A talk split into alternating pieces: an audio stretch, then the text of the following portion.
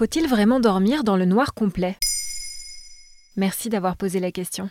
Presque tous les enfants ont peur du noir. Une peur qui se prolonge parfois à l'âge adulte.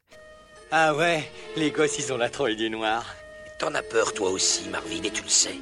C'est dommage car contrairement à ce que l'on pourrait penser, le noir n'est pas notre ennemi, mais un allié quand il s'agit de tomber dans les bras de Morphée. Et pourquoi ça?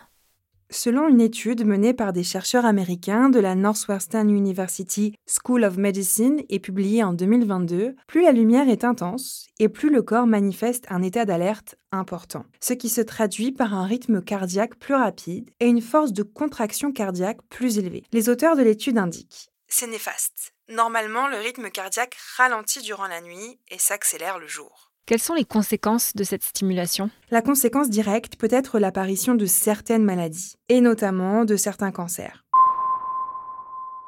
La lumière, notamment la lumière artificielle, bloque la production de mélatonine qui favorise l'endormissement. C'est l'épiphyse, une petite glande située dans le cerveau, qui libère cette hormone qui a un rôle protecteur vis-à-vis de certains cancers. Mais quand la lumière perturbe cette production, les patients sont plus susceptibles de développer des cancers hormonodépendants. Autre conséquence, rapportée cette fois dans le Dauphiné libéré, une résistance plus grande à l'insuline. Comme l'explique le journaliste, les cellules dans la graisse et le foie ne répondent plus correctement à l'insuline et ne peuvent donc pas utiliser le glucose sanguin pour produire de l'énergie. Pour compenser, le pancréas est surstimulé pour fabriquer davantage d'insuline. Et le taux de sucre dans le sang augmente puisque le corps n'est plus capable de réguler le glucose correctement avec sur le long terme un risque d'augmentation du diabète qui représente un réel danger pour la santé cardiovasculaire. Est-ce qu'il peut aussi y avoir des effets sur la santé mentale?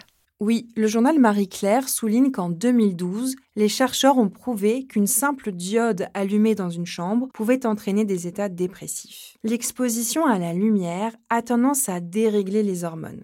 Comme l'explique la chercheuse Tracy Bedrosian, l'avènement de la lumière électrique nous a permis de nous départir des cycles naturels du jour et de la nuit, ce qui peut avoir potentiellement troublé nos rythmes biologiques. Il vaut mieux donc dormir dans le noir. Si tu ne peux pas l'obtenir dans ta chambre, tu peux choisir un masque de sommeil. Et si jamais tu as vraiment trop peur du noir, privilégie les lumières chaudes et ambrées aux lumières blanches ou bleues.